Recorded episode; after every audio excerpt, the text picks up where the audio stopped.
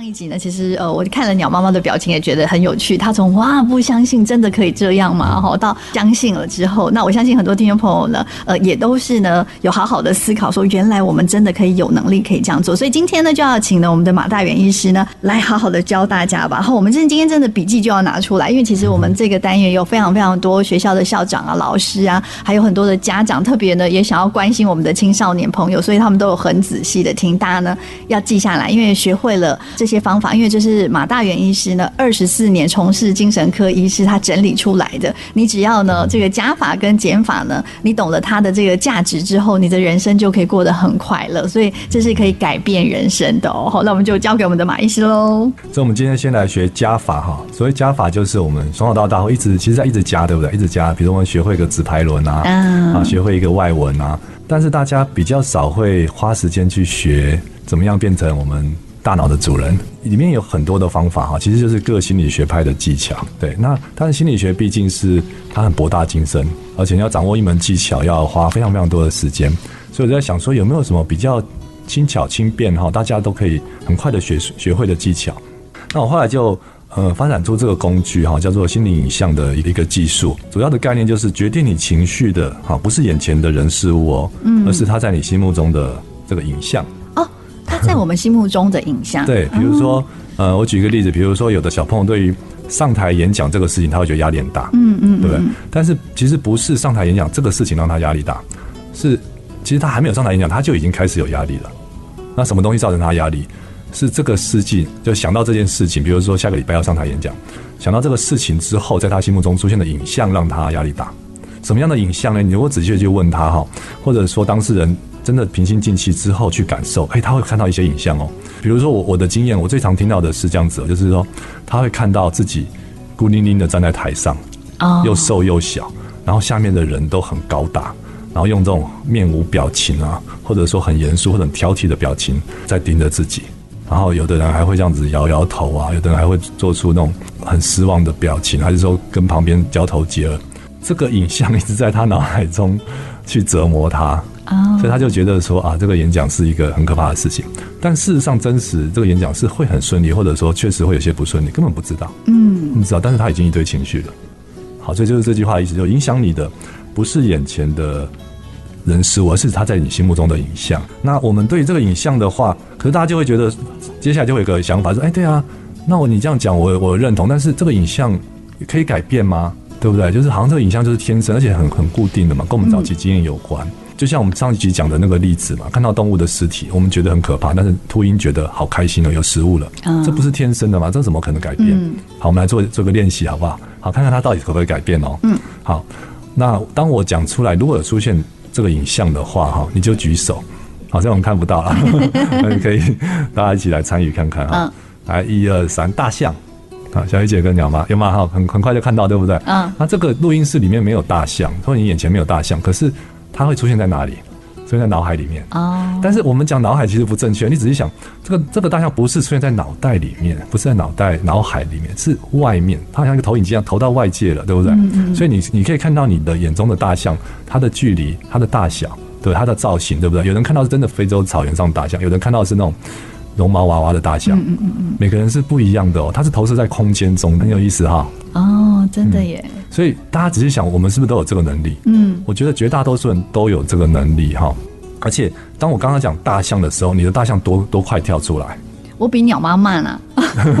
鸟妈举手了，我的大象现在才要跳出来，对不对？就是呃，只要稍微训练的话，好，比如那我再讲一个，好，讲一个这个大家比较熟悉的好，来，一二三，林志玲，有没有看鸟妈好快哦哈？你看哦，如果我说柯 P 的 柯 P 的智商一百五十，他坐在我们旁边，他会比鸟妈快吗？不见得哦，对不对？是，哎、欸，像你刚刚说林志玲，他可能出现他的脸，可是我出现是林志玲这三个字，三个字，哎，哦，那那也很特别，对，嗯，小玉姐的这个很特别，有的人是 是这样，好，所以每个人会不一样，哦，好，但是总之反应都蛮快的，对，那确实是你就会有一个画面出现，画面立刻出来，就会有个影像出现，哎。所以我们的聪明才智其实不会输那些我们很羡慕的聪明的人，因为他们像影像出现的速度不见得比我们快，对不对？马医师，刚刚我们在说林志玲，那我想到的就是林志玲的娃娃音，林志玲的身材，对对对，就是好像这样看起来就是我们以前的印象会记在我们的脑海里，然后再次被提起来，立刻被被叫出来。是这样子的吗？对哦，对，好，那然后其实那我刚刚讲到林志玲，其实你也夹带一些感受，对不对？比如说比如说很亲切啊，好，很美丽，很大方，对不对？这个就是感受跟情绪的哦。嗯，那我不我不这样子说明，大家只觉得这个感受情绪是自然产生的，对不对？我们不知道中间还有这个这一个步骤，好，就是先有影像出来，好，其实不止影像啦，对不对？像鸟妈讲的，还会听到声音，对不对？娃娃音，好，然后还有感受，要比如说我说，想象你小时候去海边玩，对不对？那你还会有那种海风吹在身上的感觉，或太阳晒在身上很温暖的感觉，对不对？也会听到海浪声，好，看到蓝天白云，所以。会有视觉，会有听觉，也会有这个身体的感受。嗯，好，它是很丰富的。好，那所以我先确定大家都有这个能力吧，对不对？有。好，那所以有能力就可以练习这个心理影像的技巧。哇，所以大家其实都有能力的。对，那我们再进一步哦，我要提升难度喽。刚刚讲大象，对不对？那我现在再提升难度一些些，好，一二三，你看到就举手哈。来，一二三，斑马条纹的大象。有些难的，对不对？嗯。但是，因为我们这辈子没看过斑马条纹的大象，要想两次。但是你稍微脑袋转一转，转一转，转着转着就转出来了。嗯，对，对不对？那很多人用的技巧不一样，有的是直接想象，有的是把斑马跟大象并在一起，嗯，就想象出来了。有的人是用画的，像我是要想一只大象，我在身上画一道一道一道黑白条纹。嗯嗯。但是这个过程很快啊，几秒钟就画出来了。好，所以我们可以想象跟我们习惯不同的事物哦。嗯。好，那我们再继续哈，想象一个下大雨的天气。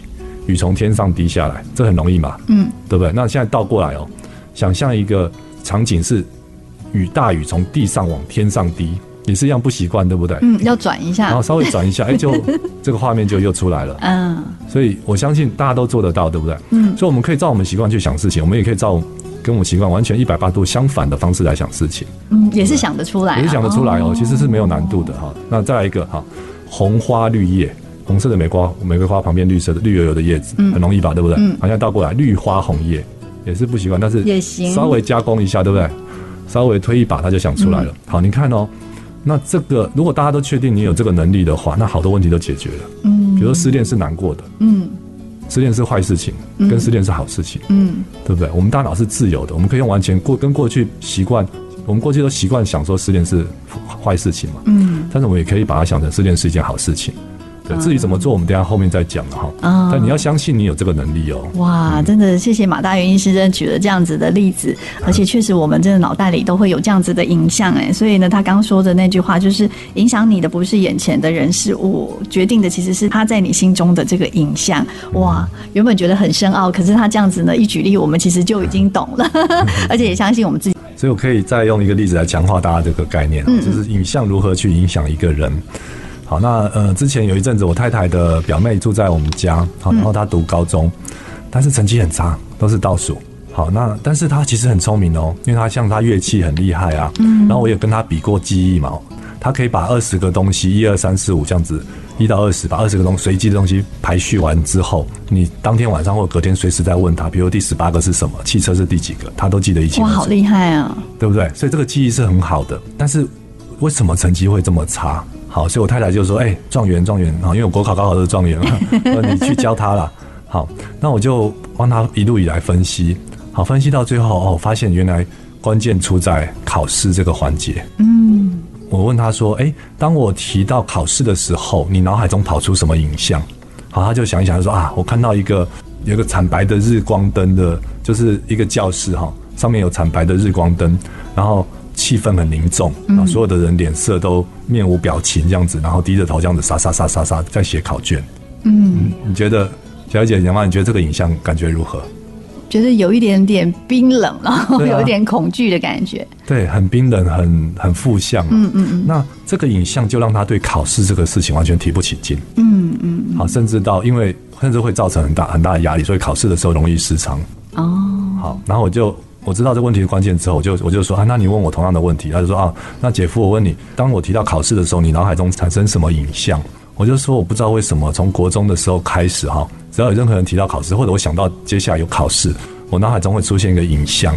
好，这个影像就是蓝天白云，嗯，一望无际的大草原，草原上面有几千匹的马，哦，好，每一匹马上面有一个骑师，他们在赛马。赛马，驾驾驾这样子很热血沸腾，这个画面大家觉得如何？我把把考试想象成就是感觉海阔天空啊，对。对然后有的时候人家超越过你嘛，有的时候你会超越人家，哦、对不对？所以第一个输赢根本不重要，是重点是赛马这个这个事情本身就是很舒畅的，对不对？好玩、刺激、舒畅的，会让人热血沸腾的。然后第二个，我们我可以更进一步的去诠释哦，比如说，假设我老是输怎么办？那我就要回头去想说，哎，这匹马怎么样？去提升它，对不对？比如说要训练比较改良的这个跑步的姿势吗？还是要训练它某一块肌肉吗？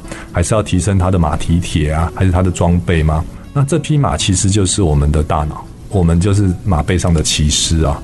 好，所以就算考得不好也没关系，我们来让这匹马啊，就让我们大脑升级就好了。嗯，好，升级之后再去这个蓝天白云的大草原，再去较量较量，对不对？所以整个过程是愉快、有趣的，然后让人会热血沸腾，很想参与的。嗯，好，所以我对考试这个事情就是，呃，跟大家感受是不一样的。嗯，好，就就连最后的像我们的国考嘛，国家考试或者公公务人员的高考，你想哦，你如果是总统或者你是台湾的首富，你有没有权利去叫八百个未来的医生乖乖的坐在那边陪你考试考一天，然后让你知道你的程度在哪里？嗯，没有，对不对？你再有钱，你再有权势都做不到这个事情。嗯嗯嗯、可是现在天上就掉下来这个机会，让你做这件事情，你觉得难不难得？哇，好难得、哦，超级难得哎，在全宇宙都是一个很难得的经验呢。是，所以我想到考试都是永远就是这种热血沸腾的感觉啊。嗯，嗯，结论就是从这个例子大家就知道说，你看，光是你在。他这个事情在你心中的影像，就可以对你有多大的影响力？嗯，嗯哇，马医师，因为我感觉到那个考试对马医师是是蓝天白云骑着马的，可是很多人的考试都是有点担心害怕。害怕，对，我跟娘妈讲哈，我跟大家讲，就是最常见，你最常听到的不是刚刚那个哦，刚最常听到的就是堆积如山的书，对不对？嗯，或者一张充满很多难题、一题都不会的考卷，对不对？你你看，我们这些对于考试的影像，不管是堆积如山的参考书啊，嗯，或者一张很困难、一题都不会的考卷，或者一群人很痛苦的在那边在教室里面挣扎，没有一个是正向的，几乎都是负向的。可是我们没有察觉哦，所以我们只觉得我们讨厌考试。你不是讨厌考试，你是因为你只是对于考试在你大脑中形成了一个很根深蒂固的负面的影像，是那个影像让你讨厌考试。嗯，好，那但是改变这个影像根本就不困难，对不对？我们找到这个影像，把它改变一下就好了。你对考考试的感受就会不一样了。那比方说，像我觉得考试像什么？像提了很重很重的呃铁块，我搬都搬不动。对，鸟妈讲的这个跟我们临床上经验很相近哦。就是比如说提到工作，提到家庭，有的人就说好像肩头上有个重担。很好玩的是，他的临床症症状跟这个影像完全一致，他就常肩颈酸痛哦，对不对？然后提到上班，有的人觉得胸口塞了一个大石头，哎，他的他的症状就是胸闷心悸。好，所以身心是可以绑在一起的耶，很特别哈，也是这样子。鸟妈这个例子就知道说，让我们知道说，哎，这个心理影响影响人有多多么的巨大啊。嗯，其实因为也是透过呃马医师这样子的分享，我们才会开始去思考说，其实我们真的他说的每一句话啊，或是他在举每个例子，其实我们脑袋里面都会不断的出现不同的影响。就像说他刚刚马医师说考试，我就发现我都是先文字出现，然后他在形容的时候，我的画面才会出现。所以其实每个人的状态是不一样。哎，但是你是可以决定你这个画面好或是不好的 哦。对，哎，像马医师这样说也对啊。你看考试呢，本来就是有前前后后，那我们怎么样子呢？让我们的大脑然后，可以呢，哎，让下次的考试更好。其实我们是可以掌控，因为我们是那个骑马的那个人。哇，太对，我觉得我真的有上到一课哎。我觉得刚刚我有觉得那个影像是考试像一个千斤的重的一个石头。嗯。可是当我现在听了马医师这样子讲，我会觉得，哎。我有感觉那个石头变轻，而且我也不太在乎那个石头放哪里了。对，意思，我这样子是不是就已经影像已经改变了吗？你你想哦，这个影像是我当初是我们自己形成的嘛，对不对？所以我们也有能力去改变它。嗯，对啊。那我我来举一个例子，加深大家的信心哦，就是戒烟的例子啊。戒烟这个很多人需要，就是很多小孩都希望那个爸爸可以戒烟，然后太太希望老公可以戒烟，但是都没成功。对，那你想哦，戒烟这个事情，在喜欢抽烟的人，他的他心在他心目中，他的影像是什么啊？对不对？是那个影像让他对于戒烟这个事情爱不释手嘛，然后非常非常难难放弃。大部分的都是怎么样嘛？意思？大部分的人就是呃，比如说我我举例子哈，就是一开始一般人一开始抽烟都是在都偷偷摸摸的，对不对？青少年的时候，然后躲在升旗台后面啊，或者躲在这个乐乐色间，然后几个人就好像一个很冒险泛滥的事情，对不对？几个好哥们，然后就其中一个拿出一包烟，然后另外大家分一分，然后点着，然后还要看教官有没有来。其实常常就是第一件事情就是决定这个事情的影像，嗯，对？那第一个事情啊，这个是一个很冒险泛滥，然后好像象征我们长大了，像好像象征我们有权利去挑战这个世界，那个影像，对不对？就是简单的讲，就是一个。英雄啊，或者很 man 的影像，嗯，对不对？然后还有一种就是说在，在在这个唱歌啊、欢乐的场合、应酬的场合，哎，开始接触到香烟，嗯，就会有这种呃人际之之间相处很融洽的这个影像，去开始连接跟戒烟这件事情连接起来。好，那以前更可怕，以前就是香烟可以宣传嘛。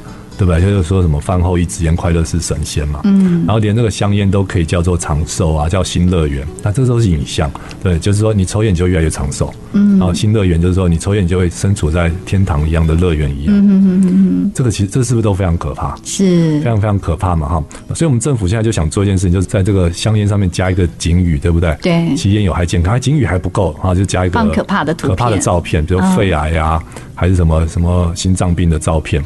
可是你有没有看过我任何一个人看到这个照片就觉得哦，好可怕，我不要抽了，我把烟香烟丢了？好像还是继续抽啊，对不对？